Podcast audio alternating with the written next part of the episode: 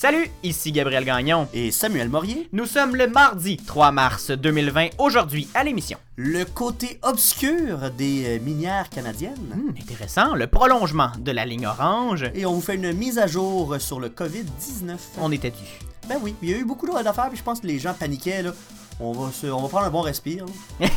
on, va, on va se calmer pour cette toute nouvelle édition du matinal de Ceci n'est pas un média.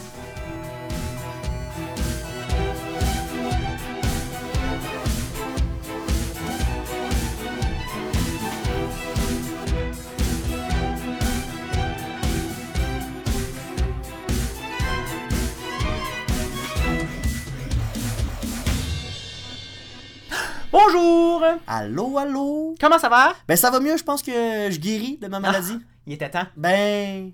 Après, hein, ça a été difficile. Ça a été une... une- Non, mais... j'aime ça quand tu fais des phrases de même, là, ben... Ben, euh, non, mais c'est parce qu'il faut comprendre, Gabriel. Honnêtement, euh, c'était la première fois que ça m'arrivait. J'étais foudroyé par une euh, maladie euh, inconnue. Moi, je touche du bois, là.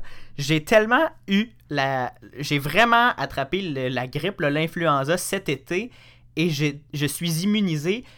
Toute ma famille et tous les gens que je côtoyais ont eu la grippe ou un bon gros rhume, et je n'ai rien eu de l'hiver. Je touche du bois. Je touche du bois parce que c'est merveilleux. J'ai eu un petit peu le nez qui coulait puis qui picotait, mais c'est tout. Donc, euh, je m'en sauve. Donc, je peux te parler euh, proche comme ça, puis j'ai même pas peur. Ah ouais, ben ok, mais on m'a toussé dans la face. non, mais... mais, mais c'était la première fois que ça m'arrivait d'être aussi... euh, euh, malade. Oui, j'ai déjà eu des rhumes, etc. Mais là, c'est la première fois que ça durait pendant une semaine. J'ai eu l'impression d'être complètement à terre, vidé. Euh, c'était vraiment, vraiment pas le fun. Mais je pense que là, je reprends du poil de la bête. Euh, Mhm. je me sens beaucoup, beaucoup mieux. Une nuit de sommeil, c'est fou, hein, ce que ça change. C'est fou ce Euh, que ça change et c'est fou ce que ça change de revenir à nos, à nos bonnes vieilles habitudes et à, à revenir avec le plaisir de, ben, ah, d'être le- derrière un Le micro. plaisir, c'est le meilleur des remèdes. C'est vrai. Rire, hein, c'est. Il n'y a pas un adage qui dit. Avez-vous ri aujourd'hui? Oui, c'est ça. Non, qui- ouais, ouais. Le, le rire, c'est la meilleure des médecines. Je pense, non, c'est ça? Orsini qui disait Avez-vous souri aujourd'hui? En tout cas, Ouais, on va l'appeler. on, l'a, On va demander. lui demandera. Marina, qu'est-ce que- c'est quoi que tu dis? On va demander à nos recherchistes euh, de chercher cette citation. Mais bref, tout ça pour dire que je vais mieux. Euh, je suis, j'ai heureux. J'ai- En fait, pas j'ai heureux. J'ai hâte. je déparle par contre. Ça, c'est. euh, ça, c'est pas nouveau. Ça- oui, ça s'est pas réglé encore ce problème-là. Euh, mais euh, j'ai hâte par contre d'être complètement revenu à 100%. Mais euh, je vous avais promis de revenir aujourd'hui. Je suis revenu aujourd'hui. Ben, hier, C'est- on s'entend. Oui, c'est vrai. C'est vrai. Oui. Il oublie déjà. Quel jour on est? Pas vous mal êtes, vous êtes qui? Qu'est-ce que je fais? Qu'est-ce qu'on fait? On va parler des minières canadiennes. Ah Oui, ok. Ok, oui, là, je suis replacé. Parce que Samuel, on va, com- on va commencer cette émission-là, Samuel, parce que nos compagnies minières euh, ont pas vraiment bonne presse et c'est pas de très bonnes gens. On- on- ils ont souvent mauvaise réputation, Samuel, et euh, on les décrit euh, régulièrement comme des entreprises féroces qui se soucient très peu de l'éthique de leurs opérations et font un peu tout pour ne pas redonner aux communautés dans lesquelles elles débarquent. T'as préparé un petit topo pour nous? Mhm.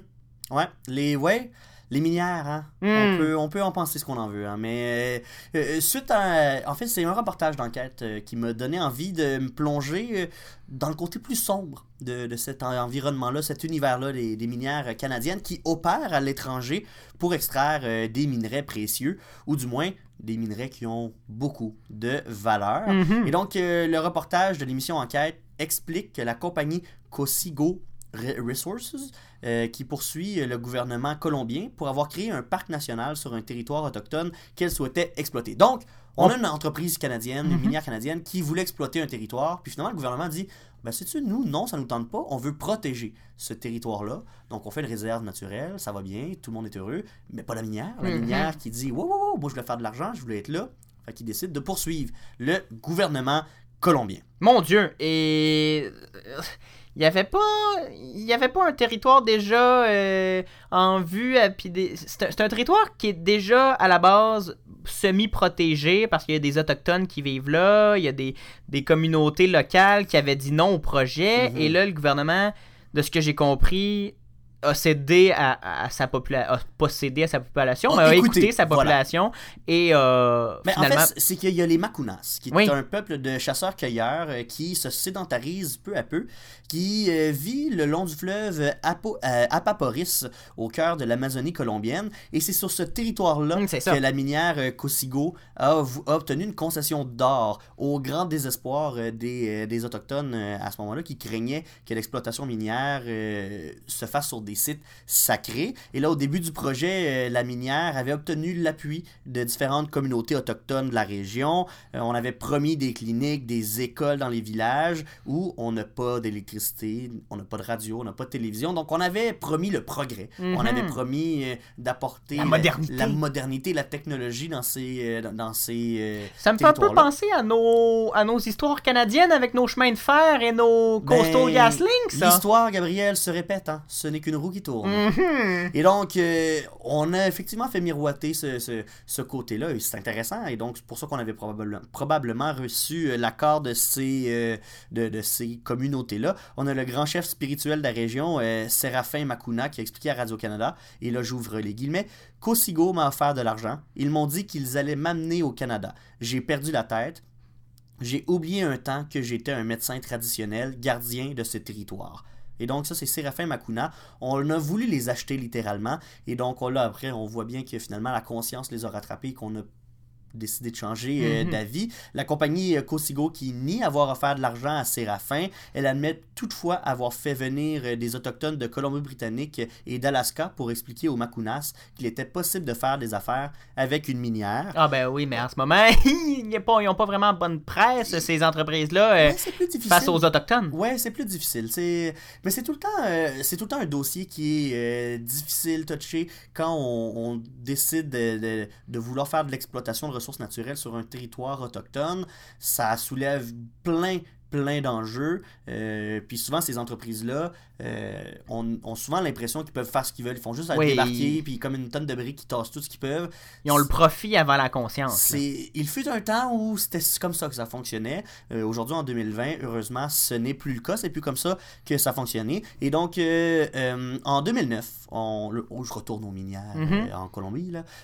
En 2009, le gouvernement colombien a finalement cédé à la pression populaire et a créé un parc national pour protéger le territoire. Et donc, ça a empêché la minière canadienne de sortir de l'or du territoire. Mais là, Cosigo n'avait pas dit son dernier mot, On Gabriel.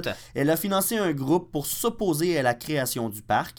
La minière fait d'ailleurs présentement l'objet d'une enquête pour ingérence illégale lors d'un processus de consultation. Cosigo admet avoir financé l'opposition au parc national, mais soutient que c'était des activités légales. Tout Ah ben. s'est fait dans les règles de l'art. Selon. Euh, selon l'entreprise canadienne. Cette affaire s'est rendue jusqu'à la Cour suprême euh, de Colombie. En 2015, le plus haut tribunal du pays a maintenu la création euh, du parc national. La compagnie réclame maintenant 22 milliards de, de dollars en dédommagement à la Colombie, même si elle n'a pas sorti une seule pépite d'or de la terre. OK, donc, petit euh, résumé. On a une minière, une géante canadienne qui s'en va s'installer en Colombie, qui veut acheter les populations locales Mhm. en leur disant vous allez avoir du progrès. Les gens disent oui, finalement disent non parce qu'ils veulent pas euh, saccager leur territoire. Le gouvernement local dit ben non, non plus ça nous tente pas. On vous on fait une réserve et la compagnie qui n'a pas creusé rien, n'a pas installé aucune infrastructure, réclame 22 milliards de dollars au gouvernement colombien. C'est 22 milliards qu'on demande parce qu'en fait, ça représenterait les profits que Cosigo aurait pu réaliser sur ce territoire-là si elle avait réussi à exploiter la terre et euh, retirer l'or euh, du Dieu. sol. Et ça, c'est le directeur des opérations de Cosigo là, qui, qui a affirmé euh, ce- que ce 22 milliards-là, c'était pour essuyer euh, la Mhm. perte de ces profits-là. Euh, là, j'ai bien hâte de voir comment ça va euh, se terminer, cette, cette affaire-là. Est-ce que euh, le a un dossier assez béton pour être, pour être capable de dire qu'effectivement, à cause de cette transformation-là, on a vraiment perdu 22 milliards? À quel point on était avancé dans le processus Ben d'acceptation pour pouvoir justifier le fait que le gouvernement paye le 22 milliards? Euh, J'ai bien hâte de voir comment on va... Parce qu'on n'a pas de de ce qu'on peut comprendre, on n'a pas fait perdre d'argent à Cosigo. Ils ont pas, euh, ils ont pas perdu, ils sont pas dans le négatif. Là, ils ont juste pas de nouveaux profits.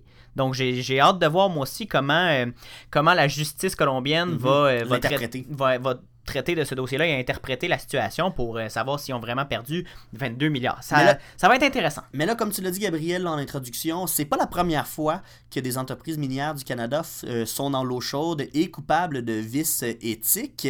Euh, vendredi, le 28 février, les juges du plus haut tribunal du pays ont débouté l'entreprise Nevson Resources, établie à Vancouver, qui plaidait que les cours canadiennes n'ont pas compétence pour entendre le recours civil intenté par trois réfugiés érythréens.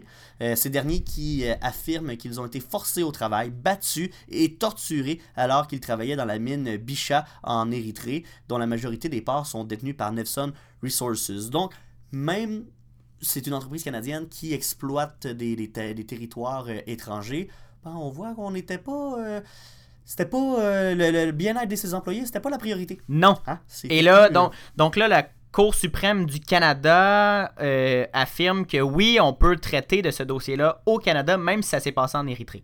C'est, euh, effectivement ce qui a été euh, jugé, mais on n'a aucune de ces allégations qui n'a été prouvée en cours. On La- a juste déterminé qu'on pouvait. On pouvait, exactement.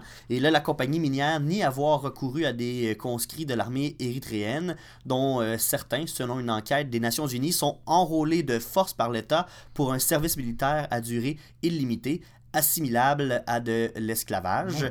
Et donc, euh, à sept juges contre deux, la Cour suprême du Canada a rejeté la position de Nevson Resources qui plaidait qu'un tribunal canadien ne peut se prononcer sur les actes d'un État Hmm. étranger.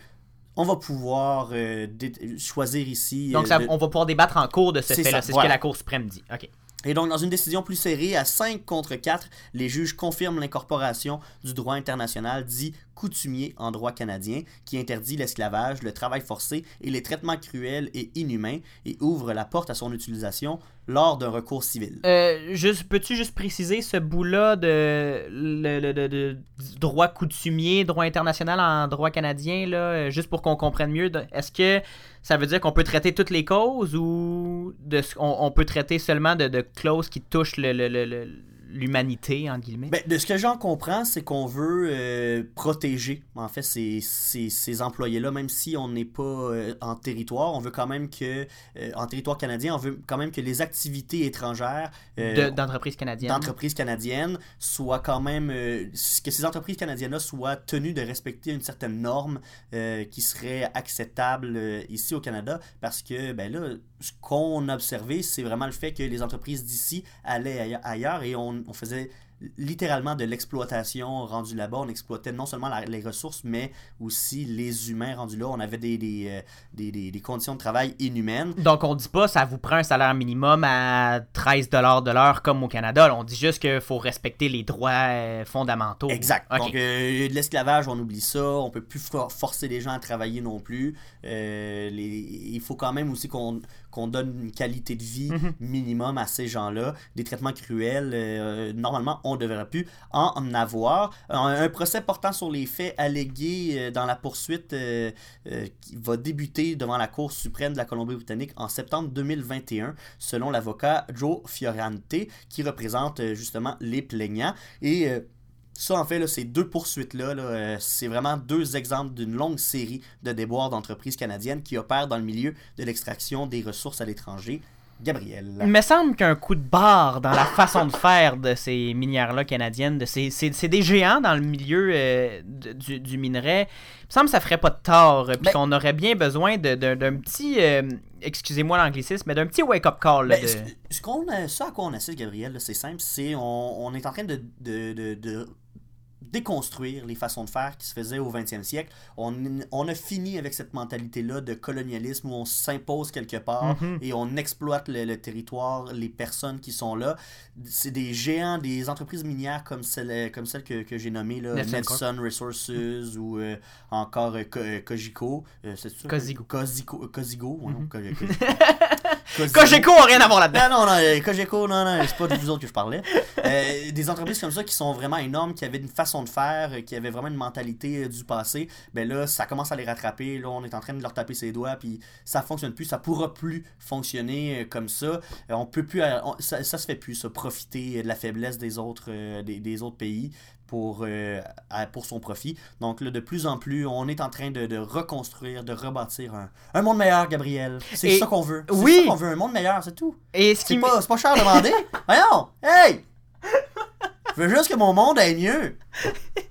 Et ce qui est positif là-dedans, Samuel, c'est que je crois euh, ce- cette décision de la Cour suprême-là ouvre aussi la porte à des, euh, des discussions politiques pour que qu'il y, ait- qu'il y ait finalement des traités ou que les, les gouvernements euh, s'intéressent à ces enjeux-là, parce que là, maintenant, la Cour suprême du Canada a statué les entreprises qui Mhm. sont enregistrées au Canada, qui sont cotées à la bourse de Toronto, de Vancouver euh, ou peu importe, ne peuvent plus euh, agir comme bon leur semble à l'étranger, doivent respecter le droit commun mondial, le droit international, peu importe où ils sont dans le monde, et que le Canada va se charger de d'entendre des poursuites euh, s'ils ne Ce respectent qui est pas. aberrant là-dedans, c'est qu'il a fallu justement qu'il y ait une décision qui soit rendue, Mhm. un, un jugement qui soit rendu pour qu'on se dise Ah, ok, ouais, on va, on va les respecter finalement.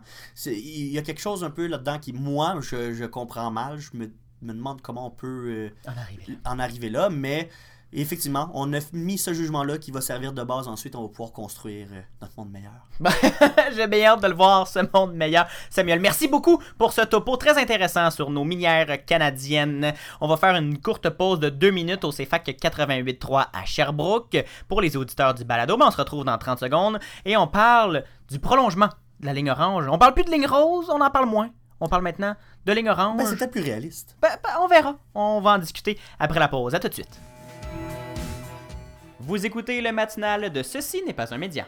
En ondes du lundi au jeudi dès 7h en balado. Et de 9h au CFAC 88.3 FM à Sherbrooke. Abonnez-vous au balado sur Apple Podcast, Spotify, Google Podcast et sur la plateforme Anchor pour ne rien manquer.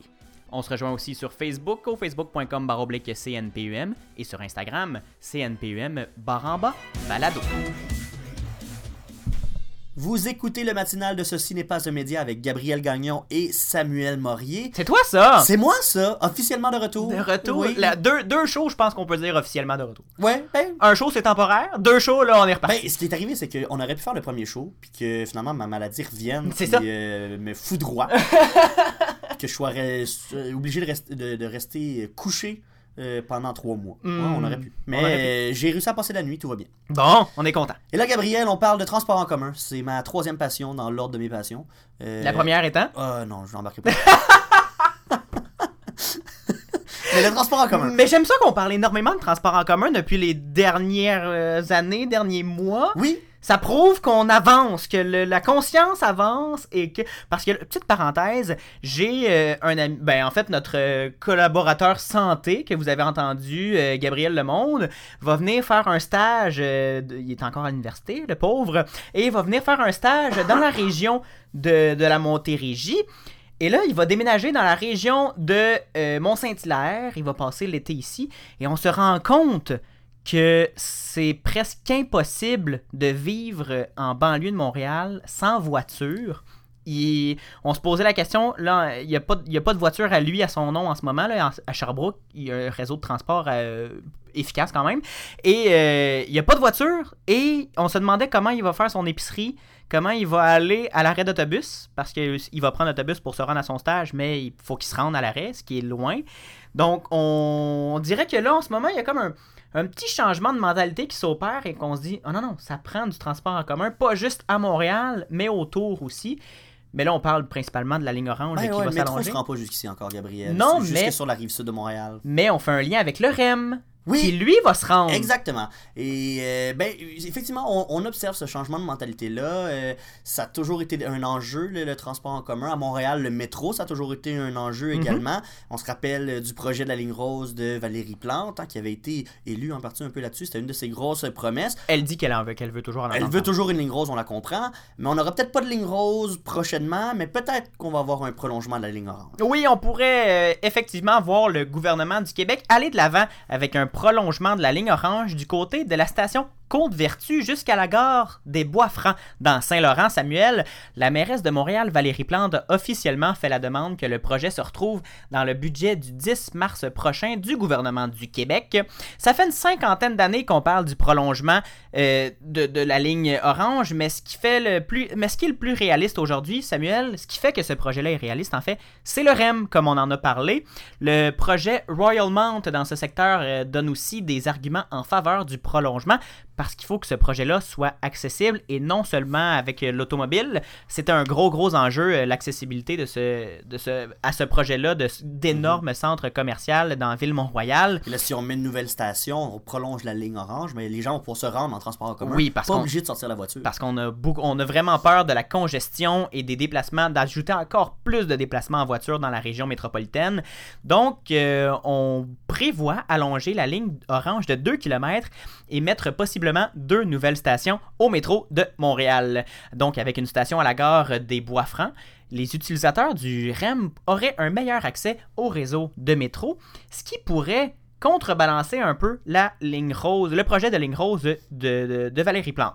Ça permettrait justement de la désengorger, euh, de désengorger le côté est de la ligne orange, euh, re- relativement, euh, de les désengorger, pardon, relativement, parce qu'on s'entend que c'est pas, euh, on traverse pas la ligne orange de, de bout en bout, là, on fait pas un nouveau tracé, mais c'est que de Montmorency jusqu'au euh, jusqu'à la moitié de la ligne orange, les gens, c'était beaucoup euh, achalandé. Mhm. Mais là, les, les gens qui prennent le REM vont pouvoir débarquer un peu plus tôt, prendre finalement par l'autre côté Exact. pour pouvoir euh, rejoindre l'île de Montréal plutôt que se rendre à Laval. puis- Je pense qu'on va partager une carte du métro Ouais, euh, de Montréal sur la page Facebook pour que vous soyez, pour que nos auditeurs aient euh, l'image dans leur tête pour ceux qui ne sont pas euh, trop habitués.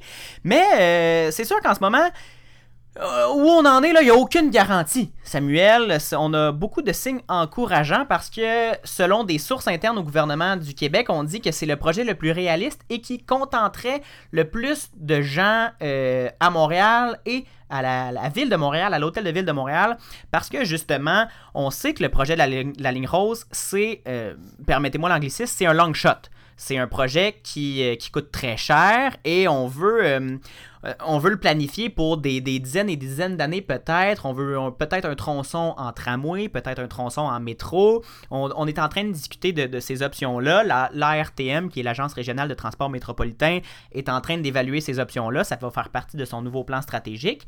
Mais si on allonge seulement la ligne orange jusqu'au REM, le REM lui passe au centre-ville directement et remonte jusque vers la rive nord euh, de Montréal en ayant une antenne euh, vers l'aéroport, en ayant une antenne vers la rive nord et une antenne vers la rive sud. On permet de justement désengorger la ligne orange qui est littéralement à pleine capacité, là, aller à l'heure de pointe sur, euh, sur la ligne orange. Dans désagréable. C'est vraiment désagréable. On, on- des fois, on attend deux trains pour rentrer dans la, pour juste avoir pour- une place dans le métro. Donc, seulement raccorder ça au REM, les gens qui sont dans, l'est de Montréal pourraient prendre deux stations, monter dans le métro au lieu de descendre vers le centre-ville, puis prendre le REM jusqu'au centre-ville, ce qui raccourcirait le trajet de bien du monde et qui euh, désengorgerait de beaucoup la ligne orange.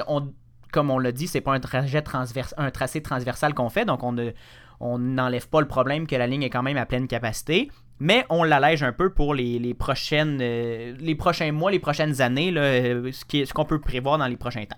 On nous a promis un budget vert, faut aussi le rappeler, du côté du gouvernement du Québec et des investissements dans le transport en commun historiques, selon les mots du premier ministre et du ministère de l'Environnement. Donc, un prolongement d'une ligne de métro, ça s'inscrit pas mal dans cette vision-là. On est justement en train, là, de, dans les derniers euh, pour euh, rallonger la ligne bleue du métro de Montréal. ça va, c'est censé se faire euh, sous peu, mais ça fait des dizaines d'années qu'on dit que ça va se faire. Là, mais selon euh, les autorités, là, c'est, il n'y a rien qui peut faire reculer ce projet-là. On va creuser bientôt.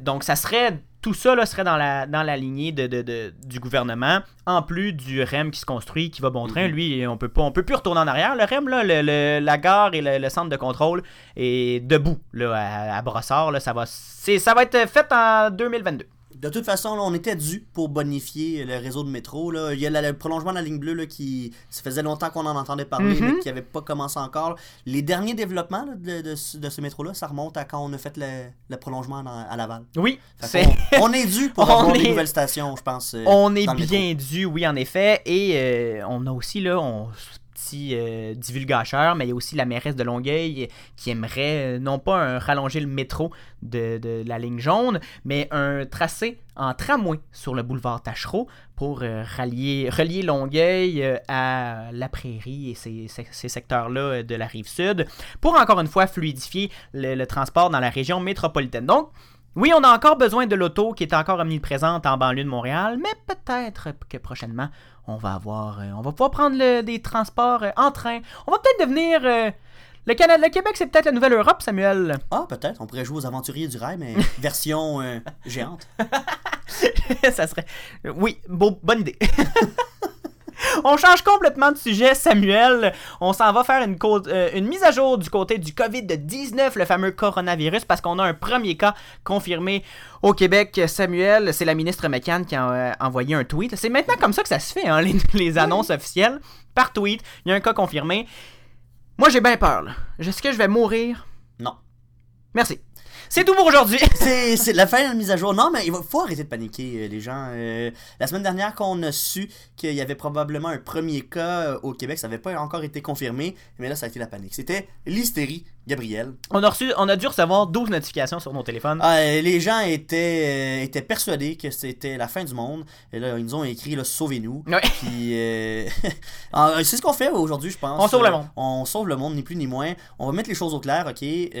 La dame qui est, qui qui est, le, Infectée. qui est infectée, le premier cas au Québec, est revenue d'Iran lundi dernier. Et dès son retour, elle a été prise en charge et on a fait des tests pour voir si elle était effectivement contaminée. On, elle portait un masque pendant toute euh, cette période-là. Elle, elle n'a pas pris de transport en commun également. Donc, elle a vraiment limité ses contacts avec les gens. Même elle, elle était sensibilisée euh, à cette maladie-là. L'Iran, qui est d'ailleurs un foyer important de l'infection, là, elle n'a pas contracté euh, le virus par magie. Là. Elle Non, arrive d'un secteur. qui est, qui est assez euh, euh, contaminée euh, dans cette région-là. Et donc, elle-même, elle, a pris des, des précautions pour ne pas contaminer le plus de gens euh, possible. Et donc, vendredi, le laboratoire de microbiologie de Winnipeg a confirmé que c'était bel et bien un cas de COVID-19. Et là, on- Winnipeg. C'est là que les, les, les, les- tests se font. Euh, à, l'échelle nationale. En fait, on avait fait des tests à l'hôpital, on avait vu que c'était le coronavirus, mais il a quand même fallu envoyer des échantillons à Winnipeg pour confirmer le tout, parce que ben, c'est le centre, euh, c'est le centre qui gère tout ça dans cette crise-là. Et on a tout de suite entamé les procédures euh, pour identifier des personnes à risque autour de cette dame-là. On a identifié quatre personnes, dont le médecin qui l'a traité, Mm. qui lui aussi avait pris des précautions. Pour euh, quand il l'a traité. Et donc, ces gens-là, on les a mis en isolement volontaire. On leur a demandé de se retirer volontairement pour euh, laisser le temps euh, de, de Pas passer en la- prison, là. Non, non, non, c'est ça. On leur a demandé de, de passer la période d'incubation euh, de- en, en isolement. Euh, et donc, les, les procédures, les, les, les mises, les procédures ont été mises en place. Tout ce qui est, ce qui est pour euh, prévenir la propagation du virus, ça a tout été mis en place. L'État Tout a est au été courant, respecté. Tout a été respecté. On a des procédures qui sont là pour protéger la population. On n'est pas à veille d'avoir un- une propagation à l'é- à l'échelle nationale. Euh, je vous le rassure, il y a une personne pour l'instant de contaminée. On garde l'œil ouvert, le gouvernement garde l'œil ouvert. Il y a une vingtaine de personnes qui sont sous surveillance. Regarde un peu euh, euh, s'il y a des chances que le virus se développe. C'est pas des gens qui sont contaminés, mais on se dit qu'il y a peut-être eu des chances qui ont été en contact avec le, le virus. Donc euh, c'est vraiment, on reste à l'affût de tout ça. Il n'y a, aucune chance que, le- que ça, ça se parte comme ça puis que le gouvernement ne fasse rien. Là. Mhm. Soyez, euh, soyez sûrs, soyez euh, rassurés. le gouvernement prend les choses très au sérieux. Euh, le, directeur de la santé publique du Québec expliquait justement, là, dans les 21 personnes de la province euh, qui sont en observation, euh, expliquait que lorsque quelqu'un est détecté contaminé par le virus, par le coronavirus, dans, dans, dans, ce cas-là, en fait, là, les, procédures sont très claires.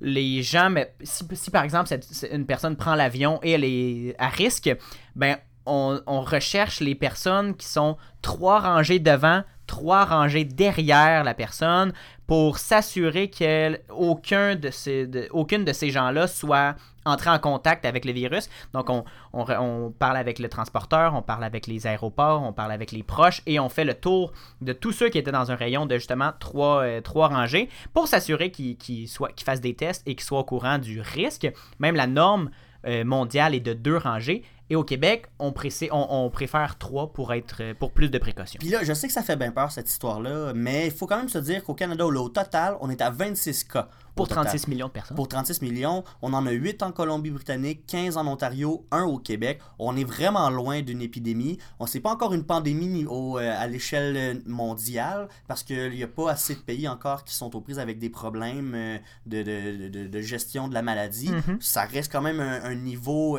très élevé euh, L'Italie d'ailleurs euh, dans- en pleine crise. Donc oui, donc c'est c'est sûr que c'est inquiétant comme crise, mais ici au Canada, on n'a pas encore à, euh, à se...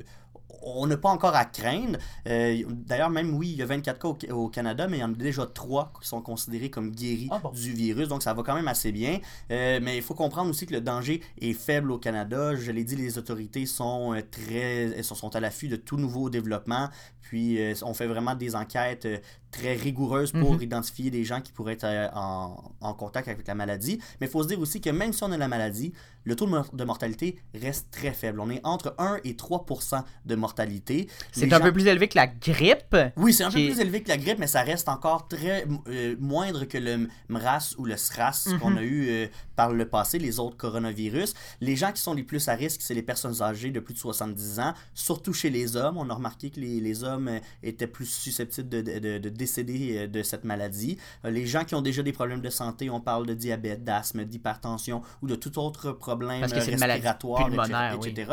C'est des gens qui sont vulnérables. Ce qui est particulier, ce qu'on a remarqué, c'est que les, les, les jeunes, plus on est jeune, moins on a de, ch- de- de- Oui, même les poupons. euh, oui, plus on est jeune, moins il y a de risque de mortalité. On comprend pas trop pourquoi, mais euh, pour l'instant, les jeunes semblent être assez euh, bien protégés de cette maladie-là. Fait que même, oui, c'est ça, même les poupons sont en, entre guillemets en sécurité. là. Oui. On- n'a pas peur qu'un bébé meure du, du coronavirus. On peut l'attraper quand même, Oui. mais on n'en mourra pas. C'est vraiment les personnes âgées avec des, des, pré- des Ouais. conditions existantes. Donc j'espère que la panique, euh, elle se calme un peu. on a joué notre rôle. Ouais, oui. Voilà. Merci Samuel pour de nous rassurer comme ça. On va faire un tour euh, du côté des dernières nouvelles à savoir euh, avant de commencer notre journée. On commence avec euh, du sport. Oui, dimanche, la Québécoise Jennifer Abel a remporté la médaille d'or à l'épreuve individuelle de tremplin de 3 mètres dans la série mondiale de plongeon et ça se passait à Montréal cette fois-ci. Là, il y a plein d'autres euh, étapes qui s'en viennent dans cette série mondiale-là, mais on est très fiers d'avoir gagné une médaille. Mon Dieu, tu nous rapportes toujours des belles nouvelles de nos athlètes qui Ben, se est- démarquent. Qu'est-ce que tu veux, on est bon. On est bon. La ville de New York est encore une fois avant-gardiste dans la lutte contre le plastique euh, à usage unique aux États-Unis et bannit officiellement l'usage de, de sacs plastiques dans la ville. La Californie, l'Oregon et, de- et Hawaï les ont déjà interdits. Et tu m'apprenais juste avant que le Texas interdisait l'interdiction. Oui, mais il y a certains États aux États-Unis qui, euh, qui ne veulent pas voir ça, des interdictions euh, sur leur territoire, donc on interdit aux villes d'interdire le plastique. Eh ben. Ouais. On les salue. Avec euh, un peu de découragement aussi. C'est ce qui conclut cette édition, Samuel et nos auditeurs du 3 mars du matinal de Ce, ce n'est pas un média. Merci beaucoup encore pour ta présence. Ce fut encore une fois un plaisir. Merci beaucoup, Gabriel. On se retrouve demain à 7h en balado, 9h sur les ondes de CFAC 88.3 à Sherbrooke. On remercie également notre euh, recherchiste euh, qui nous a beaucoup aidé dans le développement de ce De dans cette le développement de cette émission, Sacha Coyo et Lemire. Merci beaucoup. Et en attendant, évidemment, on l'a dit, suivez-nous sur la page Facebook de Ce, ce n'est pas un média, au CNPUM barre en bas balado sur Instagram et sur Twitter.